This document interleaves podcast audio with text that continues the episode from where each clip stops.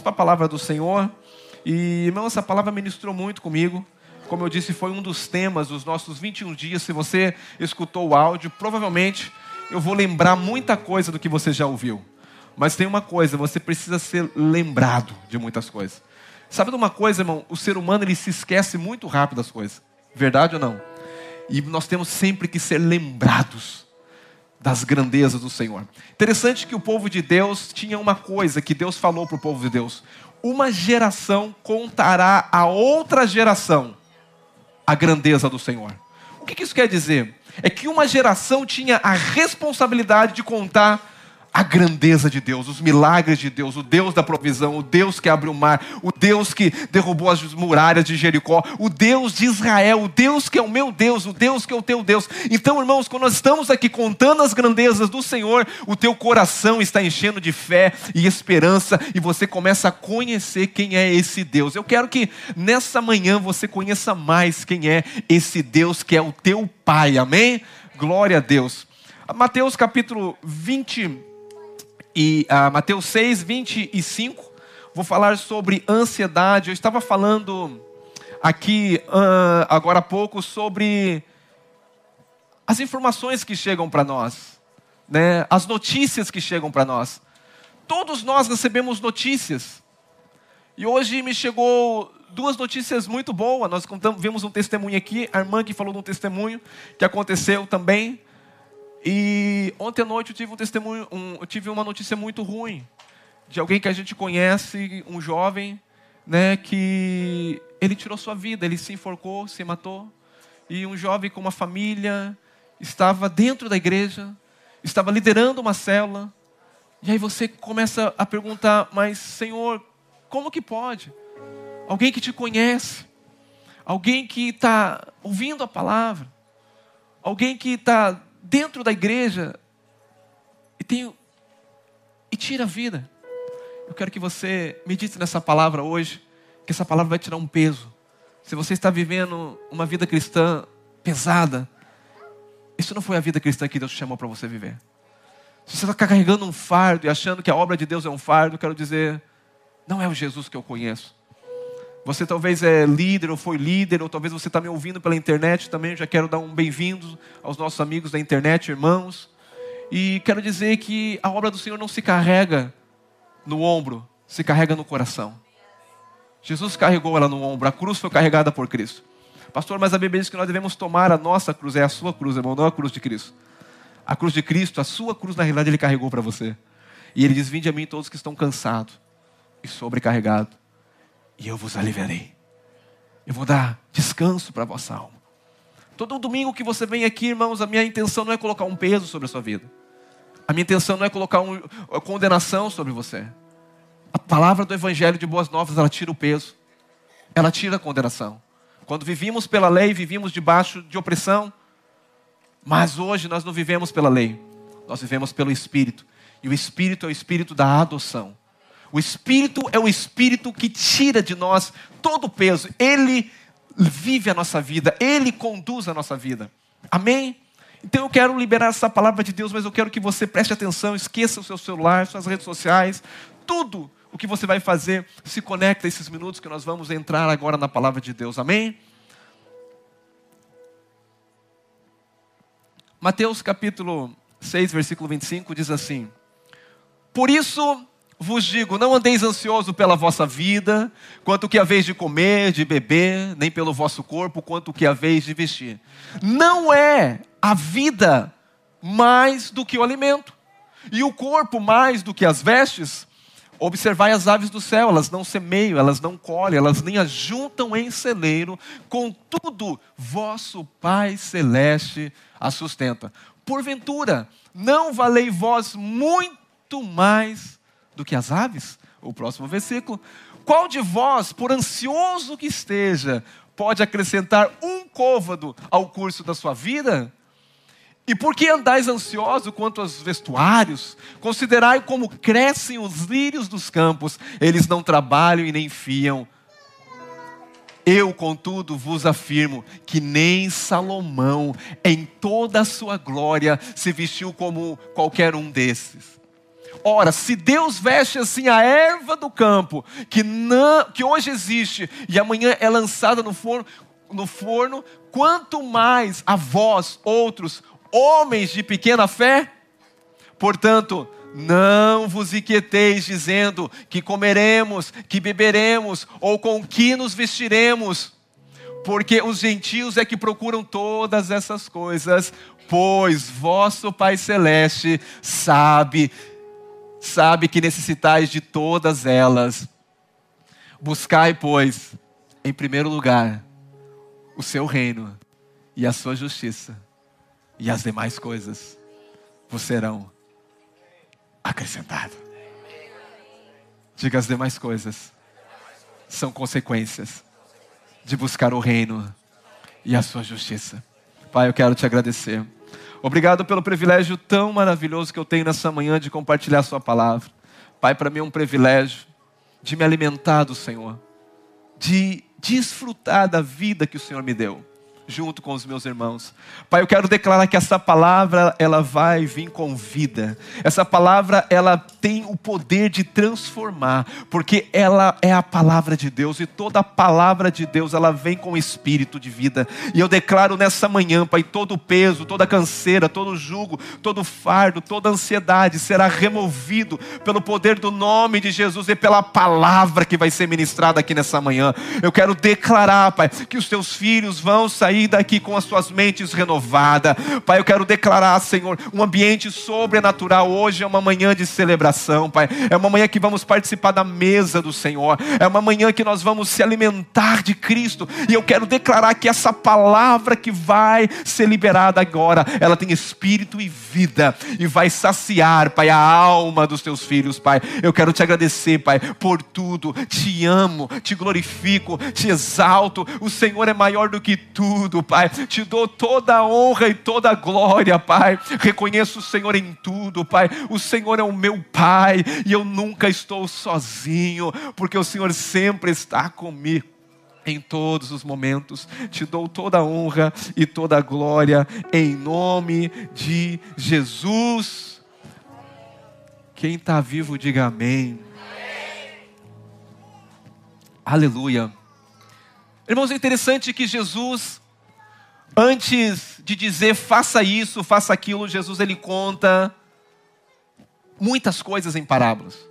Sabe o que Jesus está querendo dizer? Que você chegue na conclusão, você mesmo. Porque seria muito mais fácil chegar para você, faça isso ou faça aquilo, que está certo, o que está errado. Mas tem muitas coisas que não é simplesmente eu dizer faça isso ou faça aquilo, mas você precisa chegar a uma conclusão. Interessante que Jesus, no capítulo, de, capítulo 6, né, de Mateus, capítulo 6, versículo 25, a Bíblia começa assim dizendo: Por isso, por isso. Eu não sei se você percebe, mas esse por isso tem a ver com o versículo anterior. Esse por isso não é algo que ele vai descrever aqui agora simplesmente, mas foi algo que Jesus está falando antes. Coloca o capítulo 6, o versículo 24, por gentileza, se puder colocar para mim. Mateus 6 e 24. Porque esse por isso tem a ver com algo. E sabe o que o Senhor estava com a intenção aqui? É de libertar aquele povo da ansiosidade, do medo. Ninguém pode servir a dois, porque ou há de aborrecer um e amar, ou devorará, ou se você vai estar devoto a um e desprezará o outro. Não podeis servir quem?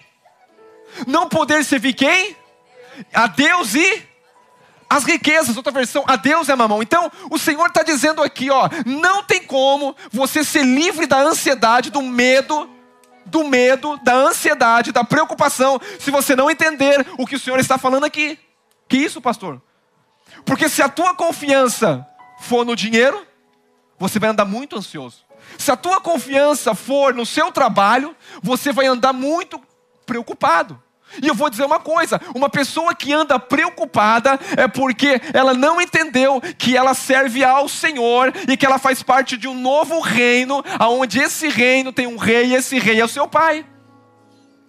Eu vou falar de novo para você. Jesus está dizendo aqui: ou você se livra da ansiedade, do medo, como pastor? Trazendo uma decisão hoje É como Elias disse: hoje nós vamos tirar aqui uma, uma prova. Que prova é essa? Ou você serve ao Senhor ou serve a Baal. O que o Senhor Jesus está dizendo aqui, ó, ou você serve a riqueza, ou você serve o Senhor. Aí o Senhor vai dizer, ok, agora nós vamos ver. E ele diz, por isso, agora, ele diz assim: por isso, não andeis ansiosos pela vida. Diga, ansiosos pela vida. Pergunta para esse irmão do lado, com muito carinho, e um sorriso com gato para ele, diz: irmão, quem você serve? Pergunta para ele. Quem não tem irmão do lado, pergunta para o irmão na frente, atrás, diga: irmão, quem você serve? Diga: não sirva o dinheiro, porque o dinheiro traz preocupação, o dinheiro traz ansiedade, o dinheiro tira paz. Se você colocar sua confiança no dinheiro, você vai viver ansioso. Quem você serve? Você sabe, irmãos, eu vou dizer uma coisa: todo ser humano busca por algo, e escuta aqui que eu vou dizer. Se você está aqui, você tem anseios. Você tem desejos, não é errado você ter desejos, não é errado você ter anseios, não é errado você buscar por algo, mas aquilo que você busca vai determinar o estilo de vida que você vive. O que você busca vai te levar ou a ter paz em Deus ou a ter muita preocupação com a vida. Porque o que o Senhor Jesus está dizendo, não se preocupe com a vida, porque a vida é muito mais importante do que o que você vai comer. O que o Senhor está ensinando aqui para nós é que nós temos que tirar o foco daquilo que nós estamos nos preocupando, irmão. Se tem que se preocupar, vamos nos preocupar com aquilo que vale a pena nos preocupar. O Senhor está mostrando aqui, ó. Eu sei que você tem um alvo na vida, eu sei que você tem ambições, mas essas ambições de céu podem ser positivo ou ser negativo, depende quem eu estou servindo, aonde eu estou colocando a minha confiança. Diga para a pessoa do lado, onde está a sua confiança, meu irmão? Diga, hoje você tem que fazer uma escolha. Porque a palavra de Deus diz assim: buscai, portanto, Mateus 6,33, portanto, buscai, diga o irmão, buscai, em primeiro lugar, o que? O reino de Deus e a sua, e as demais coisas vos serão, diga esse versículo, é para te libertar da ansiedade, da preocupação e do medo. Você sabe que todo medo, toda preocupação, ela vem de uma crença. Se você anda preocupado, você tem que ver o que você está querendo. Tem gente que não entende isso. Irmãos, e se uma coisa que Deus, o que Deus mais deseja o que Deus mais quer é que você viva no descanso. Escuta o que eu estou falando. O estilo de quem é vencedor não é alguém que vive com uma vida agitada, uma vida preocupada, correndo, pastor, eu tenho que trabalhar, pastor, mas se eu não trabalhar, pastor, mas isso, pastor, mas está difícil. Se você vive, você, eu quero dizer a você, vida de vencedor é aquilo que vive em paz. Um vencedor, ele é capaz de entender que ele está em paz. E uma das coisas que Deus não abre mão, irmãos, eu falo para vocês, não abra mão da sua paz. A sua paz, ela é muito valiosa. Porque a falta de paz te leva às doenças. Porque toda ansiedade, ela gera doença. Eu vou dizer uma coisa: isso, isso, isso não é eu que estou falando, são os médicos. Uma pessoa ansiosa, uma pessoa preocupada, a tendência dela ter estômago, é, problema no estômago, problema, dor de cabeça, está, está, é, problema no intestino, enfim, problema de vários problemas, câncer, tudo decorrente vem do que? Da preocupação, da ansiedade. E muitas das vezes você se preocupa por coisas que você não tem como resolver. Para que se preocupar? E uma das coisas que Deus quer, diga o que Deus quer para mim, que eu viva no, diga descanso. Respira bem fundo assim. Diga vida no descanso. Irmãos, sempre existe coisas incomuns em religiões.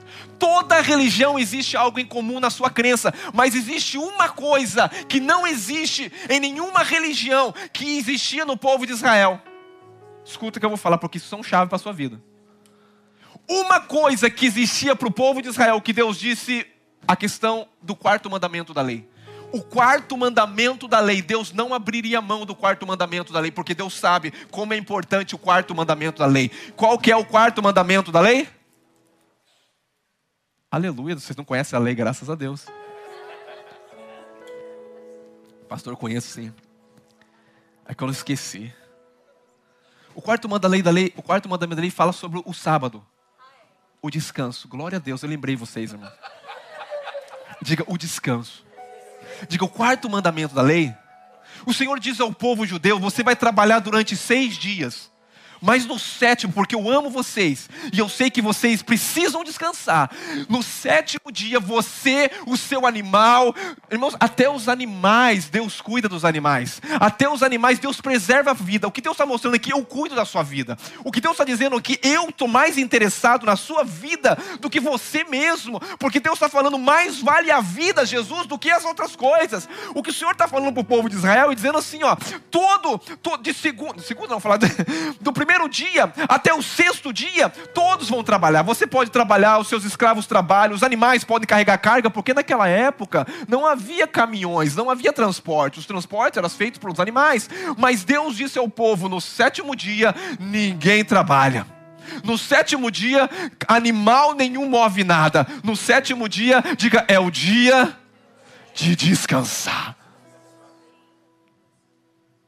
Porque Deus sabe a Bíblia diz que Deus criou todas as coisas em seis. Em quantos dias? E no sétimo? E no sétimo? E Deus santificou. Peraí, pastor, eu tenho que entender a primeira vez que a palavra santificar. Pastor, mas eu já ouvi isso. Talvez você precise de uma revelação. Porque o santificar tem a ver com o descanso. Talvez você não entenda, pastor, eu quero me santificar. Você nunca vai santificar numa vida ansiosa, preocupada, deprimido. Não tem como. Porque Deus falou, e no sétimo dia Deus descansou de todas as suas obras e o santificou. A palavra santificar está dizendo do sétimo dia, de viver viver um estilo de vida no descanso. A primeira vez que a palavra, a menção de qualquer palavra acontece na Bíblia pela primeira vez, você tem que olhar ela. Porque dali vem desvendando tudo que Deus quer mostrar ou revelar. Sétimo dia, Deus descansou e santificou o sétimo dia. O povo judeu ficou 70 anos cativeiro na Babilônia. Você sabe por quê? Quem sabe a história do cativeiro babilônico? 70 anos. 70 anos cativo, preso.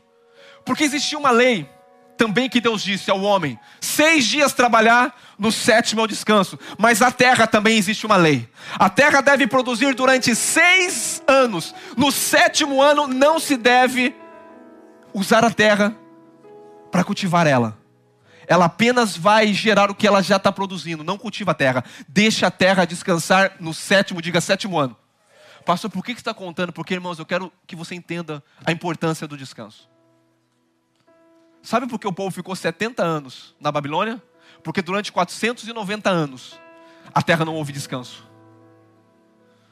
Se você somar os 490 e dividir isso em, em, em, em questão de 7, você vai dizer que vai dar 70. E esses 70 anos está dizendo a terra precisa descansar, porque vocês não respeitaram, porque vocês não respeitaram uma lei espiritual que eu dei, que a terra deveria descansar. Vou tirar vocês da terra e vou levar vocês cativos a outro lugar, e a terra vai descansar por, sete, por 70 anos, que vai pagar todos os anos que vocês não respeitaram do descanso, ou o ano sabático, ou o ano do sétimo da terra. O descanso é importante para Deus.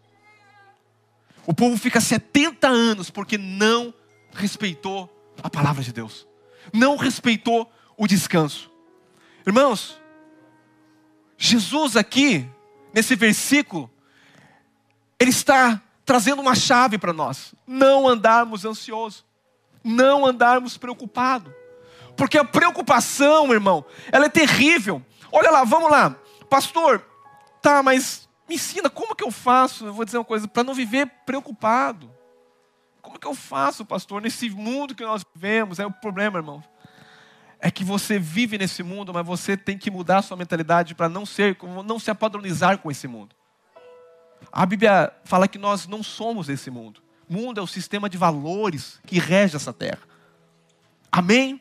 Então a primeira coisa que a base desse versículo em Mateus capítulo 6 e 25, você tem que entender que você vence a, a, a ansiedade quando vemos o valor das coisas. Diga o valor das coisas. Você tem que valorizar aquilo que tem valor, meu irmão. Você não pode viver pelaquilo que não tem valor. Que isso, pastor? Tem coisas que não têm valor, não vale a pena se preocupar, não vale a pena perder a paz. E Deus está me mostrando aqui como que eu venço a ansiedade, pastor? Vencendo pelo entendimento de o quê? De dar valor naquilo que realmente tem valor. Olha o que o versículo diz. Coloca Mateus 6 e 25. Vamos lá. 6 e 25. Mateus 6 e 25. Por isso vos digo, não andeis ansiosos pela vossa vi, diga vida. Diga uma coisa que eu não preciso vir ansioso é pela vida. Aí ele vai dizer assim: Quanto que a vez de e diga, irmão, não se preocupe com arroz e feijão. Não, é, é a forma básica. Não se preocupe com a dispensa da sua casa. Ah, pastor, mas se eu não trabalhar, irmão, trabalhe em paz, porque o, teu trabalho que você está ansioso aí nunca vai. Não pensa que você é que vai. Não, porque essa questão de sustentar não tem a ver com você, tem a ver com você ter revelação que você tem um pai. Por que pessoas hoje não têm revelação do pai? É um problema. Meu filho lá em casa não fica preocupado abrindo, abrindo a dispensa da minha casa, olhando se tem arroz e feijão, nem um dia. Nem um dia ele ficou preocupado para ver se tem macarrão, se tem a carninha dele. Nem um dia. Ele sabe que tem um pai dentro daquela casa. Aí Jesus está dizendo assim, então, peraí, vamos, vamos trazer um negócio. Você está se preocupando com a coisa errada. Tá não se preocupe pela vida, o que você vai comer ou o que você vai vestir. Diga para o irmão do lado, diga, irmão, a partir de hoje, não se preocupe mais pelo que você vai comer, pelo que você vai beber, pelo que você vai vestir, porque a vida é mais importante do que qualquer coisa. E quem criou a vida é que sustenta ela. Eu vou repetir: quem deu a vida é que sustenta ela.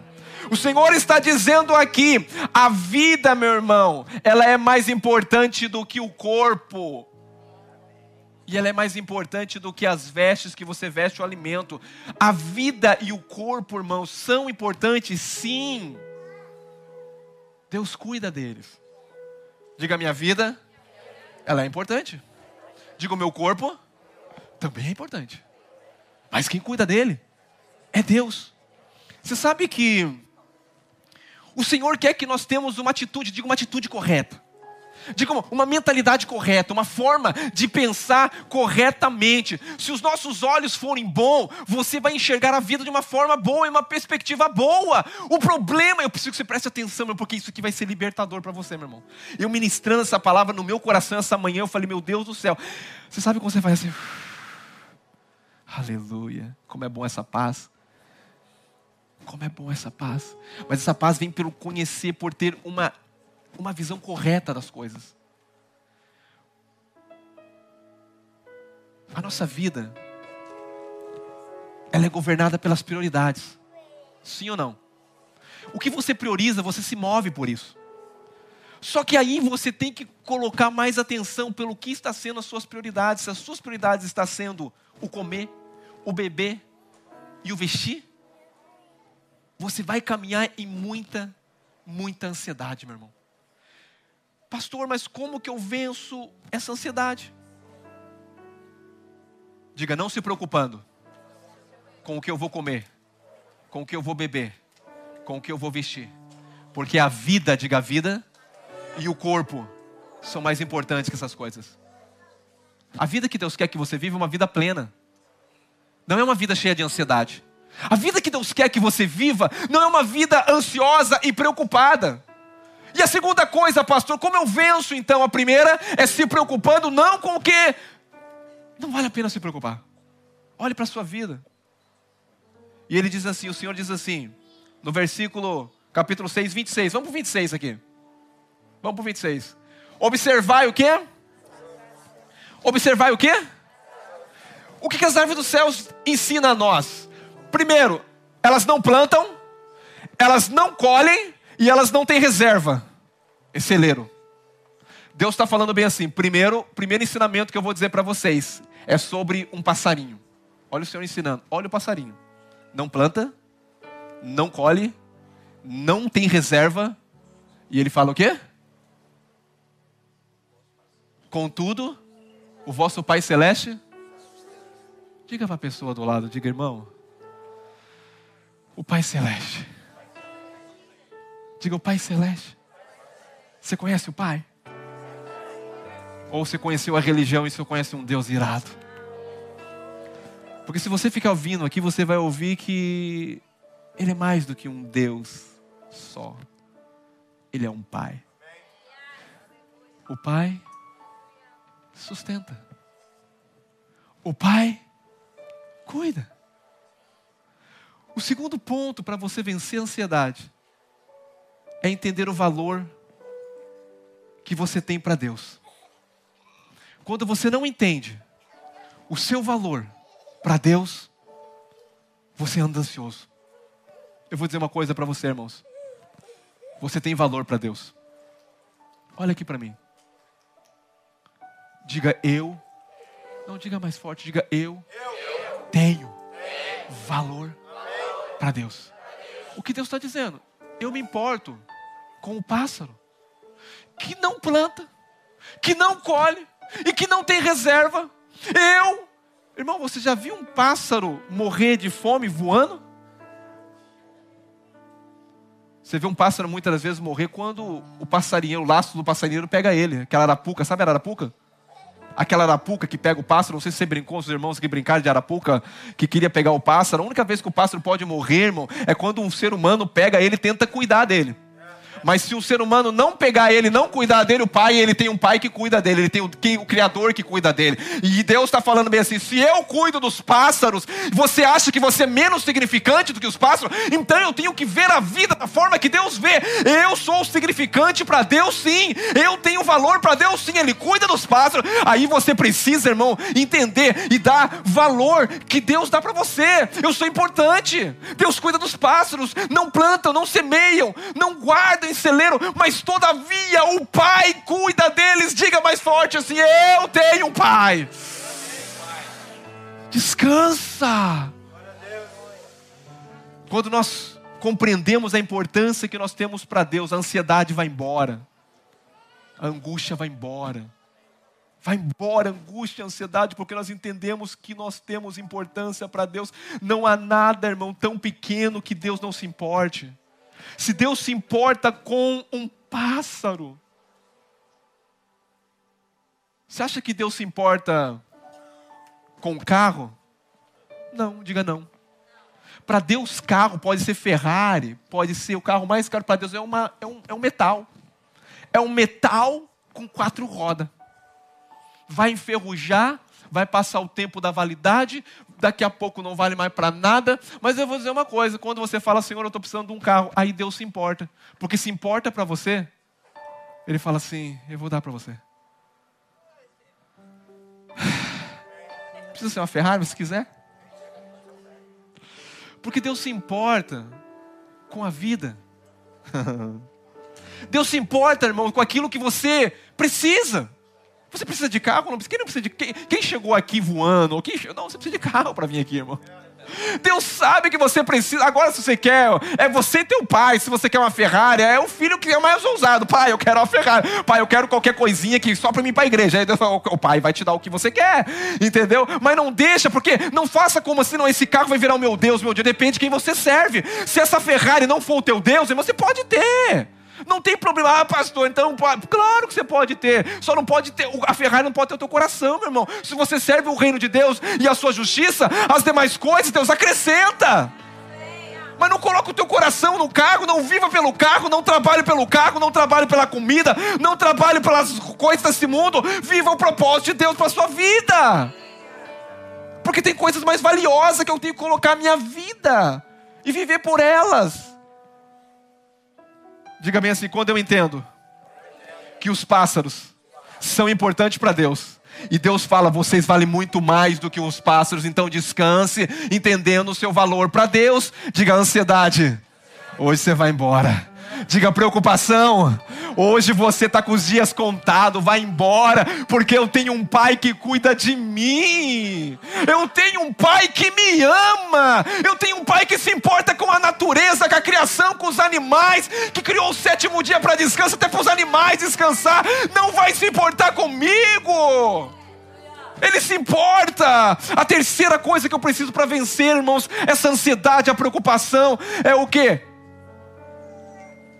Entender que quando eu venço a ansiedade é quando eu, nós percebemos a sua inutilidade. Diga inutilidade.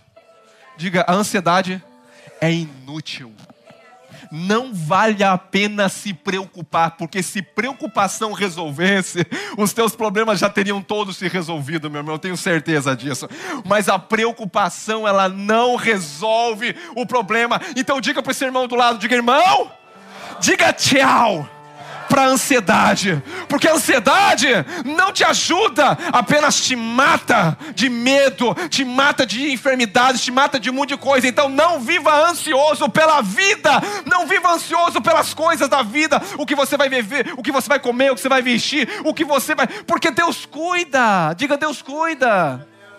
E Mateus 6 e 27 diz assim: Qual de vós, por mais ansioso que esteja, pode acrescentar um dia, vou para você, um dia de vida. Você acha que você tem poder de acrescentar um dia de vida? Por mais que ansioso que você tenha, se a ansiedade resolvesse, mas está dizendo a ansiedade é inútil, não acrescenta nem um dia de vida, apenas te leva a um lugar de de estresse, de preocupação, de ansiedade. Tem gente que acha que essa palavra é muito básica, pastor, essa palavra é muito básica. Eu vou ver, meu irmão. O básico é você entender se você vive no descanso. Porque se você julga essa palavra como base, eu vim para ouvir uma coisa maior e a tua vida é uma vida desenfreada, preocupações assolando sua mente, sua alma agitada, eu vou dizer uma coisa, você não entrou no descanso. E isso é o que Deus quer que você entre no descanso. Diga aleluia. Quando eu venço a ansiedade, pastor, diga quando eu digo para a ansiedade, você é inútil. Não vale a pena viver pensando em você.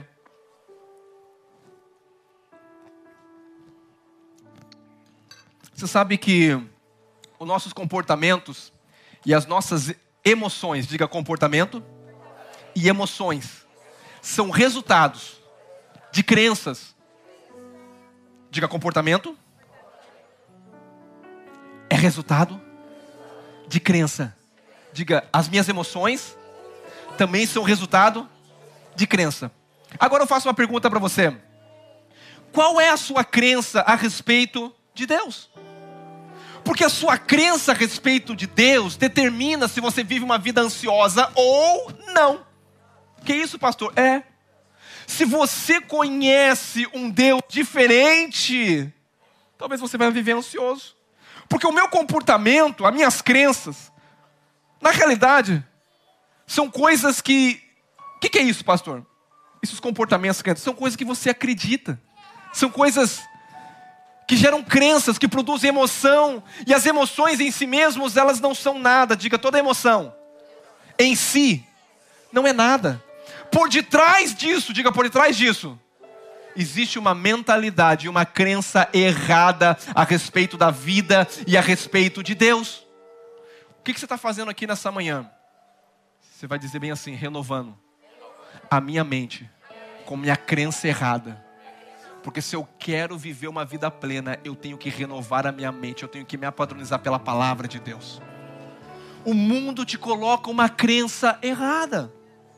O mundo coloca coisas erradas em você. Pastor, como que eu mudo, pastor, as minhas atitudes? Como que eu mudo as minhas emoções? Como que eu mudo? Diga, eu mudo mudando a minha mente. Quando eu mudo a minha mente, eu mudo a forma que eu vivo. Quando eu mudo a minha mente, eu renovo. Eu vou dizer, irmãos, a ansiedade, ela é emo... e as emoções são resultado da nossa crença, e eu preciso mudar a minha forma de pensar. Diga, o meu computador precisa ser reprogramado.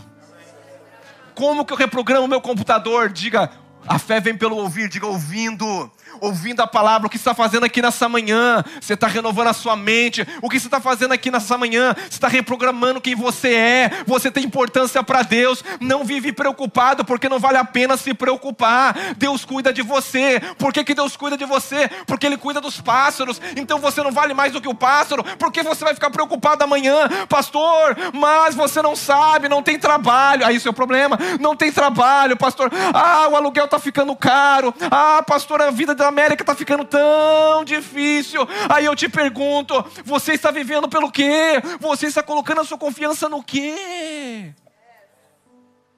Você tem pai? Então fecha a porta do seu quarto e entra, fala, papai, não importa o preço do aluguel, meu pai é rico. Não importa o preço da comida que está subindo, nada vai faltar, porque eu tenho fé, porque se ele cuida dos pássaros que não plantam, que não semeiam, nem guardam, e eu tenho muito mais valor do que os pássaros, não vai cuidar de mim. Mas o problema é que a tua mente é sempre assim, está tudo muito caro. Ah, pastor, eu vou no mercado, nossa, que preço. Quando você vai no mercado e vê um preço, você fala, pai, tá vindo mais aumento, tá vindo mais promoção, porque aquele patrão, o Senhor vai tocar no coração dele, o Senhor cuida do pássaro, o pai não vai cuidar, aquela companhia vai ser próspera, vai abençoar muita gente, não tem problema, pode ficar caro os preços, a minha economia não é da terra, a minha economia vem do céu, eu sei em quem eu tenho crido, e Ele é fiel para cumprir Mateus 6 e 33. Mas buscar primeiro o reino de Deus e a sua justiça, arroz, feijão, as coisas dessa vida vai ser acrescentada. Irmão, se prepara para ver um pastor próspero no meio de crise, para ver uma igreja próspera no meio de crise. Que isso, pastor? Você vai prosperar como você nunca prosperou. Você vai prosperar pela palavra, pelo que você crê e não pela economia desse país. Você vai crescer pelo que você crê. Você vai alcançar o que você crê. Que isso, pastor? Isso é coach, agora é pensamento positivo. Eu vou dizer uma coisa para você. Isso é palavra de Deus. Você pode dizer um monte de coisa que não vai acontecer nada na sua vida, mas a palavra de Deus é a única coisa, que ela é a palavra de Deus e tem o Espírito de Deus, porque quando você declara a palavra de Deus, ela vem com o Espírito de Deus que cria. Você precisa chamar as existências as coisas que já existem no céu, já são realidades, não para você aqui, mas vai se tornar realidades, daquilo que já é uma verdade espiritual. Você precisa crer na provisão. Eu não entrei no meu próximo tópico ainda. Mas é é por aqui. Pastor, eu estou ansioso. Remédio. Remédio ajuda, meu irmão. Mas não resolve. Toma um remédio, pastor, para ansiedade. Ele ajuda. Mas não, não, não move. Porque o remédio, na realidade, o que, que acontece? O remédio não muda a sua emoção. Somente muda a sua sensação física. Sua sensação física melhora. Mas o problema continua lá dentro. Você vai continuar tomando remédio para. Eu vou dizer uma coisa. Sabe que o diabo não quer que você escute essa palavra? Porque essa palavra é o melhor remédio. Às vezes você fica com a mente assim vagando. Você sabe que isso é coisa do diabo. Às vezes você fica pensando, nossa, eu tenho que olhar meu Facebook, meu Instagram, aqui pensando aqui a comida vai ter. Irmão, esquece essa comida. Porque se você entender essa palavra, irmão, você vai viver uma vida no descanso que o diabo vai ficar com raiva de você. A Bíblia diz que o espírito, que os espíritos são imundos. E os espíritos, quando Jesus vai expulsar, quando Jesus vai expulsar, chega numa cidade de, de, Gadar, de dos Gadarenos, né? Gadara. A Bíblia diz que aqueles espíritos, eles clamam por Jesus. Para não sair, porque eles vivem atormentado. O estilo de atormentado, de preocupação, é o estilo dos diabos. O diabo é um espírito atormentado. O filho de Deus nunca é para ter um espírito atormentado. O Espírito de Deus para vir em paz. Quando aquele diabo, quando os espíritos chegam para Jesus e falam assim, porque eles querem encontrar também casa, descanso, porque eles estão atormentados que se eles voltar para o inferno e eles perderam a casa, o diabão vai pegar eles vai falar: ah, cadê o gadareno? Chegou um tal de Jesus lá e expulsou nós da casa do gadareno. Agora vocês vão ser atormentados. Estilo de tormenta, irmão, não é para filho de Deus. Você foi chamado para viver em paz. Um espírito em paz. Uma alma saudável. Remédio. O que você está fazendo aqui? Você está se alimentando de um remédio para sua alma.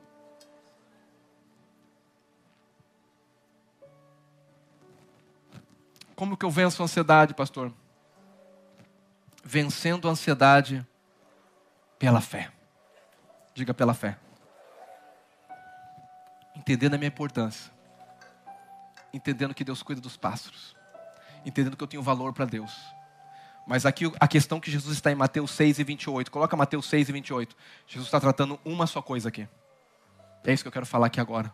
Mas, e por que andeis ansioso quanto aos vestuários? Considerai como crescem o quê? Você está preocupado com roupa? Deus está falando assim: você vê o lírios dos campos? Eu visto eles. Nem Salomão, em toda a sua glória, se vestiu parecido como um deles. Nem Salomão, com toda a sua riqueza, se vestiu como a erva do campo. Eu cuido da natureza. Não vou cuidar de você? Mas Jesus fala bem assim, continua. Considerai como cresce o lírio do campo. Eles não trabalham nem? Lírio do campo trabalha? Não. Não. Próximo versículo. Eu, contudo, vos afirmo que nem Salomão, em toda a sua glória, se vestiu como um de qualquer deles. Próximo versículo. Ora, se Deus veste assim a erva do campo, que hoje existe, amanhã lançada no fogo, quanto mais a vós, não seja um homem de pequena fé. Não seja uma mulher de pequena fé. O problema está na fé. Homens de pequena fé. Sabe o que Deus está falando aqui? Eu preciso que vocês me conheçam. Vocês não sabem quem eu sou. Homem de pequena fé, pastor. Então o problema é a fé. Eu vou dizer, irmão, o problema é a fé. Crença errada é colocar a fé em lugares errados. A tua fé, talvez, ela está colocada no lugar errado. Você tem fé, mas você tem fé para crer na coisa ruim, irmão. Você tem fé para crer na, que não vai ter provisão. Você precisa ter fé na pessoa certa, que é Jesus Cristo, que já completou toda a obra e já está sentado à destra de Deus Pai, que já não tem mais nada que Ele vai fazer a não ser através de mim e de você. Estou com tanto descanso, irmão. Eu estou em tanta paz que você não tem noção, irmão. Pastor, mas agora o problema é a fé, agora eu vou ficar preocupado. Irmão, não fica preocupado, você só tem que ouvir a palavra e ler a palavra. Agora, porque o irmão vai chegar assim, pastor, então eu sei, pastor, descobri meu problema. Eu estou ansioso porque eu não tenho fé. Falo, calma, irmão. Se você não tem fé, você faz o seguinte: come e descansa, porque você só vai. Sabe o que é? Irmão, o bom de Deus é comer e descansar. Pastor está chamando o povo para ficar preguiçoso, não, irmão. Deus está falando para você come e descansa, porque quando você come, você se alimenta e quando você descansa, você cresce. Quando você, alguém que não come a palavra de Deus e não descansa no Senhor, meu irmão, não pode crescer. Eu vou dizer de novo, alguém que não se alimenta do Senhor e não descansa no Senhor, não pode crescer. O estilo de vida de vencedor é aquele que come a palavra, que ouve a palavra e que a palavra entra dentro dele, gera fé dentro dele. E quando gera fé dentro dele, ele pode viver as circunstâncias. O dia mal vai chegar, meu irmão. O problema vai chegar, mas não tem problema que o problema chega. O problema é uma oportunidade de você arrancar a sua fé. Aleluia, o escudo da fé, a palavra de Deus diz. Quando Deus fala em Efésios, Deus fala o escudo da fé. Quando o diabo vem, você vai falar: diabo, tu pode até vir, mas eu arranco o meu escudo aqui. Eu tenho fé, porque a minha fé não está firmada nas coisas que se podem ver. Eu aprendi adorar pelo que tu és. Quando o diabo diz não tem, não dá, não vai, eu falo assim: você veio para o lugar errado, porque essa é, esse ver, esse sentir, não é o que eu vivo, eu vivo por fé, e o justo viverá pela fé. Quanto eu não estou vendo, eu estou crendo, porque aonde eu não estou vendo, Deus fala: não precisa ver, meu filho, tu precisa é crer, porque se você crer, eu coloco o caminho. Se você crer, sabe o que acontece com o deserto? O deserto vai ser um lugar de manancial de água, deserto não dá água, mas quando Deus Deus diz que vai dar água, vai ter que dar água, porque rios fluirão no meio do eno do deserto. Ele vai fazer com que a rocha também dê água. Deus cuida de você, meu irmão. No deserto ele é a provisão para você. No dia mal da tua vida ele é a força para você. Diga aleluia. aleluia. Glória a Deus.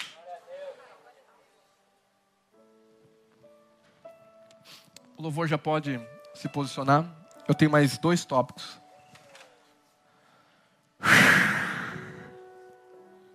Aleluia. Vença a ansiedade, conhecendo o Pai. Diga o Pai. Diga o Pai. Pergunta para esse irmão do lado, irmão, por que você está ansioso? Ou talvez você não esteja ansioso. Diga o Pai. Diga o Pai. O Pai sabe. Diga o Pai sabe. Que você precisa? Fala para o pai. Ah, mas ele já não sabe. Mas ele gosta que o filho chegue até ele, porque é um dos motivos que o pai se alegra. Porque, ah, então não vou orar, não. O pai gosta que você lembre ele. Que você precisa. Mas ele já sabe que você precisa. E quando você lembra ele, ele vai dizer: Meu filho, como é bom você vir até a mim. Como é bom você reconhecer que eu sou sua provisão. Como bom reconhecer que você não vai correr aí, tentar em outros lugares, mas fazer diante da minha presença, reconhecendo que eu sou a fonte de tudo que você precisa. Mas eu tenho que ver Deus como Pai. Porque o problema é que o seu pai às vezes não foi um bom pai para você. Não cuidou bem de você. Mas esse não é o pai verdadeiro. Os judeus nunca conheceram Deus como pai, apenas como Deus. Quando Jesus chega e falou: Meu pai, sabe? Os judeus entraram em crise. Como você ousa chamar Deus de pai? Como você ousa chamar Deus de pai? Jesus diz: Eu faço aquilo que o meu pai. E o mesmo Jesus ensinou vocês a chamar Deus de pai. E ele diz: O Espírito da afiliação vem com o Espírito Santo. Ele diga aba. E essa aba não é uma, não é uma linguagem portuguesada. É que é para você ir no original e dizer aba.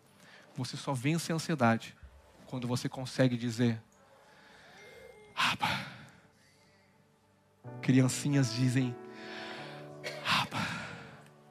Criancinhas de noite, quando tem medo do trovão, eles correm para o pai do quarto e diz aba.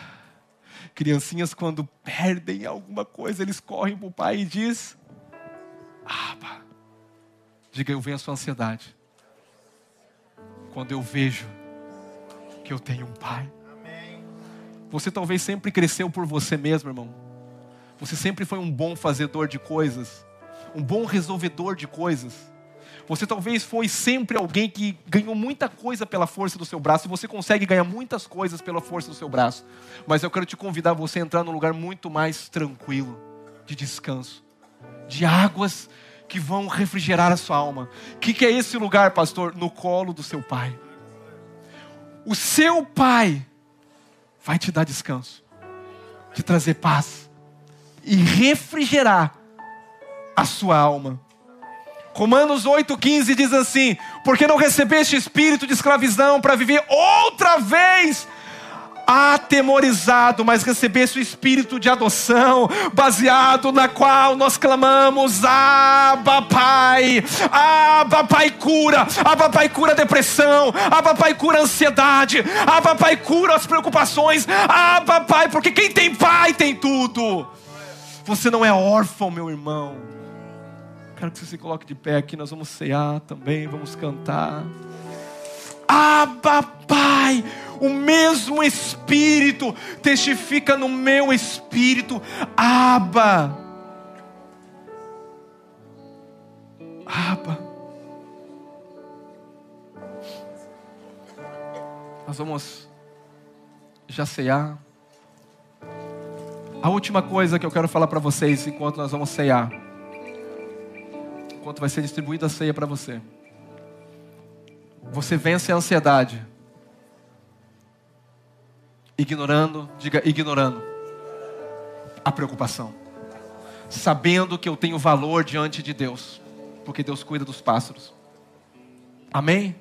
Reconhecendo Deus como, diga Abba, Pai. E a outra coisa, você vence a ansiedade buscando em primeiro lugar o reino de Deus e a sua justiça. Buscar primeiro o reino de Deus e a sua Aí, pastor, é agora que o negócio pega. Justiça, temos que viver uma vida justa, né? A justiça baseada no que que Deus busca aqui? Porque a religião te ensina a justiça sua por obras. a justiça da santidade sua. Escuta aqui, isso aqui é a chave para você que está me ouvindo aqui. A justiça do reino não é a justiça baseada na lei. A justiça do reino aqui buscar em primeiro lugar, diga em primeiro lugar em primeiro lugar, o reino. Que no reino de Deus existe uma justiça. Qual é a justiça do reino? A justiça do reino não é pela lei. A justiça do reino é pela fé. Diga o justo viverá pela fé. Agora a justiça do reino não é baseado no que você faz, porque eu vou dizer uma coisa: se a justiça do reino é baseada no que você faz, você vai viver em muita angústia diante de Deus, porque você é ruim, irmão. Muitas das vezes da sua vida para fazer muita coisa que agrada a Deus. A justiça não é baseada nas obras da lei. A justiça é baseada no dom da graça de Deus, do presente da justificação por Cristo. Diga, eu sou justo? Por quê? Por que eu sou justo? Porque o justo, juiz, me declarou justo. Amém. Só por causa disso. Quem me declarou justo foi Jesus. Na verdade, foi Deus. Pastor, isso parece que você prega tanto. Eu vou pregar isso até você entender, meu irmão. Amém. Que o novo contrato da nova aliança no seu sangue te leva a ter comunhão com Deus e paz com Ele. Paz com Deus. Diga a justiça do reino é eu entender quem eu sou. Pratica, pratica, praticar a justiça é quando eu caio e eu falo assim: eu me tornei um miserável pecador. Jesus fala assim: a tua posição você não perde, porque foi Jesus que colocou. Amém. Você perdeu o teu estado. O dom que você recebeu, o presente da justiça do reino de Deus, é permanente. Viva em paz, olhe para o Senhor, o autor e consumador da sua fé. Vamos cantar?